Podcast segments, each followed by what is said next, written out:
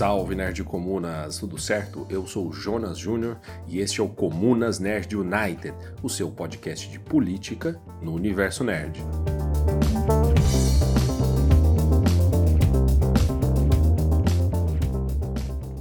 Bom pessoal, estamos aqui de volta para mais um episódio do Comunas Flash, e aqui vamos falar rapidamente sobre algum tema aí do mundo nerd e político.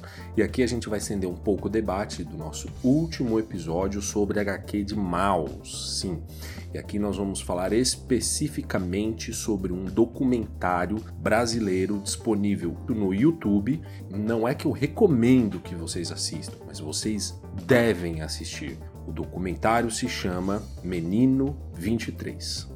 Menino 23 é um documentário que retrata a pesquisa do historiador Sidney Aguiar Filho e nos conta a história de Aloísio, que foi retirado de um orfanato no Rio de Janeiro para trabalhar como escravo em Campina do Monte Alegre, em uma fazenda da família Rocha Miranda, uma família influente ligada com escravidão, burguesia brasileira, além do nazismo.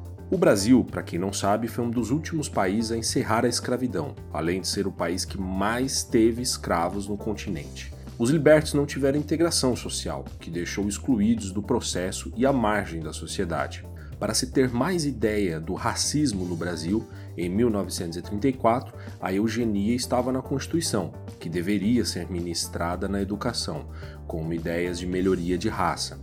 Getúlio Vargas, na época então presidente, flertava com o fascismo tanto na Alemanha como na Itália. O segundo maior partido nazista fora da Alemanha foi no Brasil. Nas características eugenistas, para quem não sabe, brancura era um sinal de superioridade e o racismo estava em toda a sociedade brasileira. A família Miranda, retratada neste documentário, tinha relações com a Alemanha, com a empresa Krupp, fabricante de armas. Alfred Krupp foi ministro da Economia do Terceiro Reich. Da família Miranda, um dos irmãos era assumidamente nazista e os outros três eram da Ação Integralista Brasileira, que hoje está sendo abrigada no partido do Roberto Jefferson, aliado do ex-presidente brasileiro. Para quem não sabe, frase do ex-presidente Bolsonaro como Deus, pátria e família é uma frase integralista.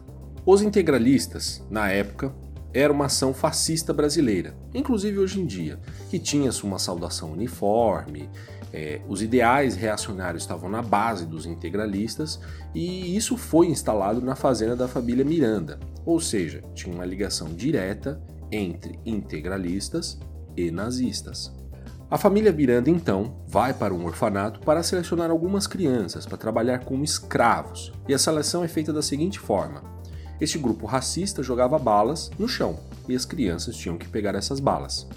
Aqueles que demonstravam maior força eram selecionados dentro deste processo. De acordo com as palavras do seu Aloísio, era selecionado que nem gado. Foram praticamente 50 menores transferidos para a fazenda. O orfanato tinha problemas com mortalidade e superlotação, e vê com bons olhos essa retirada, ainda mais de um pedido de um dos maiores benfeitores do orfanato, que era a família Miranda. Quando os meninos chegaram na fazenda, viram muros altos, cachorros para segurança e distância do município principal, no documentário, sobreviventes aprendiam hinos e músicas integralistas e cantam com ela, fruto da convivência com este grupo racista. O motivo desta família ter pego crianças para trabalho escravo, de acordo com o que diziam, era para elas estudarem, se divertir e brincar e ter uma vida infantil. Mas após um ano de estudo, tudo acabou e o trabalho escravo começou. Acordavam cedo e terminavam muito tarde. Nunca receberam um centavo por isso. Surras, violências e maus tratos eram constantes com os meninos da fazenda, que eram surrados com vara e ajoelhavam no milho. Todos os meninos da fazenda eram numerados, inclusive Aloísio, que era o número 23, e desta forma que eles também se conheciam, além do nome, muito parecido com os campos de concentração na Alemanha, cujos judeus também eram numerados. Com a entrada do Brasil na Segunda Guerra, as coisas para os integralistas e para a família Miranda mudou. Até o gado que tinha marca da suástica nazista passou a não ter valor, e a situação das crianças começou a ficar mais preocupante para elas.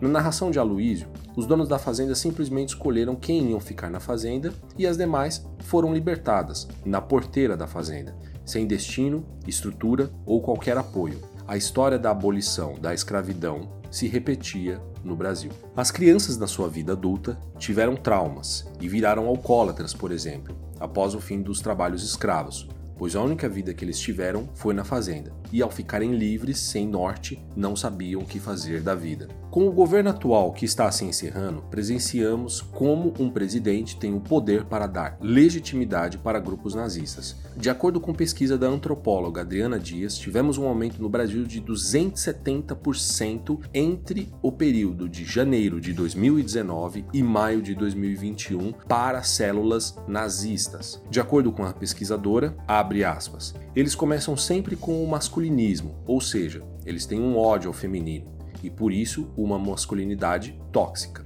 Eles têm antissemitismo, eles têm ódio a negro, eles têm ódio a LGBTQIA, ódio a nordestinos, ódio a imigrantes, negação do Holocausto. Fecha aspas. Em matéria do portal G1, a juíza federal diz um ponto importante. Abre aspas. Os casos que têm acompanhado da Polícia Federal têm tido realmente um grande esforço no sentido de investigar e punir. O que ocorre é que muitas vezes alguns operadores do direito têm uma compreensão da liberdade de expressão que acaba, de certa forma, obstaculizando a punição destes crimes, que claramente não se situam dentro do campo da liberdade de expressão. Fecha aspas. Aí é um ponto que tanto é debatido ou uma bandeira levantada por youtuber como Monark, que comparam com a verdadeira liberdade de expressão, que pode falar o que quer, como ocorre nos Estados Unidos, por exemplo, que permite grupos nazistas e a própria Ku Klux Klan desfilar nas ruas. Portanto, liberdade de expressão é dar legitimidade para qualquer tipo de fala? Podemos encarar isso como democracia? Já escutei esse discurso de skinhead em Osasco, São Paulo. E a lógica deles é a seguinte: você, por exemplo, abre uma borracharia e vai arrumar um pneu de um carro por, por exemplo, 10 reais. De repente, vem um cara do Nordeste aqui e abre também uma borracharia próxima da sua. Só que ao invés de cobrar 10 reais, ele cobra 5 reais para arrumar o pneu. Logo, quem busca arrumar o pneu, se este cara do Nordeste faz um bom trabalho, não vai arrumar no cara de São Paulo que cobra 10 reais. Ele vai arrumar no cara que cobra 5 reais. Como consequência, esse borracheiro de São Paulo vai perder todos os seus clientes, não vai ter mais dinheiro como tinha antes. Então, com base nessa lógica de prover um trabalho muito barato e de tomar o emprego e o dinheiro dos paulistanos, começa o ódio na concepção dele. Me lembro que esse skinhead era um operário de uma fábrica de metalúrgica. Ele acordava mais ou menos entre 3 e 4 da manhã para poder ir trabalhar no, em São Bernardo do Campo, distante de Osasco.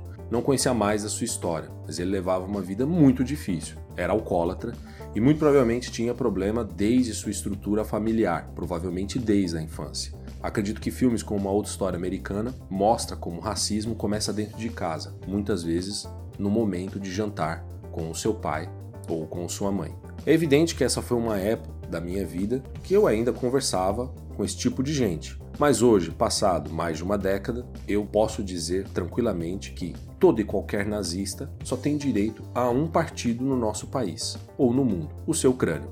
E se você gosta do Comunas Nerd United, compartilhe com todo mundo do seu círculo de amizade com sua família. Essa é a melhor forma que tem desse debate seguir adiante e também de irritarmos fascistas e nazistas. Um beijo para todos e até a próxima.